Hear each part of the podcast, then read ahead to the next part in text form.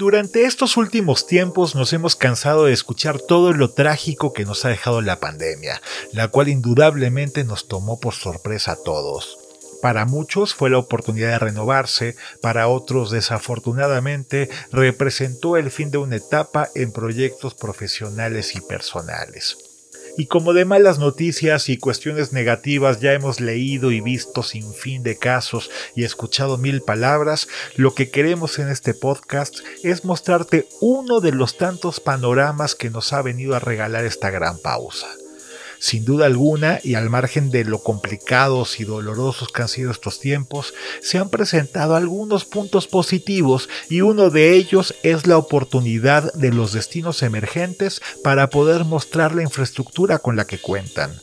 Voltear a ver a estos sitios, los cuales ofrecen una gran alternativa para la industria del romance y que en el pasado cercano eran poco visibles, considerando que hay destinos que se volvieron emblemas para realizar bodas con grandes producciones, unos sitios con recintos espectaculares, grandes hoteles de cadena o destinos que por sí solos regalaban paisajes espectaculares y una experiencia de visita muy grata.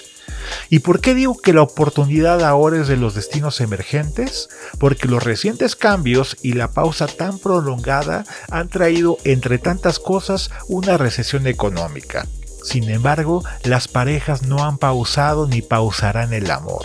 Las parejas se querrán seguir casando y se van a seguir casando, y la enorme necesidad de los seres humanos por reunirse y por compartir con sus seres queridos momentos maravillosos nos obligarán a celebrar de una u otra forma el amor.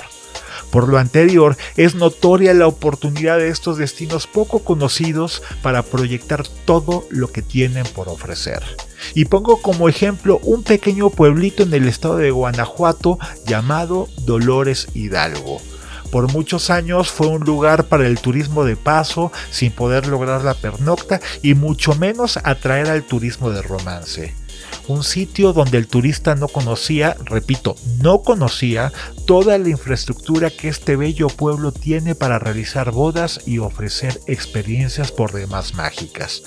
En Dolores Hidalgo, un lugar el cual poco a poco se ha podido difundir y dar a conocer y el resultado verdaderamente ha sido palpable, no solo se podrá comer un helado tradicional en la plaza principal, sino que también se tiene la posibilidad de visitar un circuito de viñedos talleres artesanales, recintos históricos y hoteles boutique donde se pueden desarrollar eventos pequeños y también eventos de gran formato.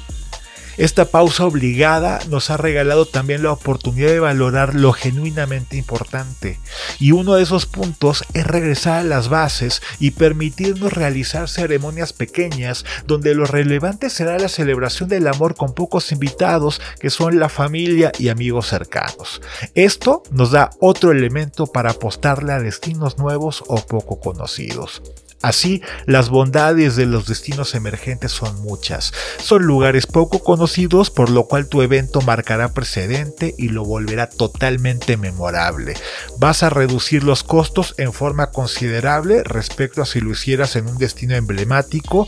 Vas a brindar la generación de experiencias totalmente distintas a las que has vivido la mayoría de las personas al asistir a una boda de destino y tantos, tantos más.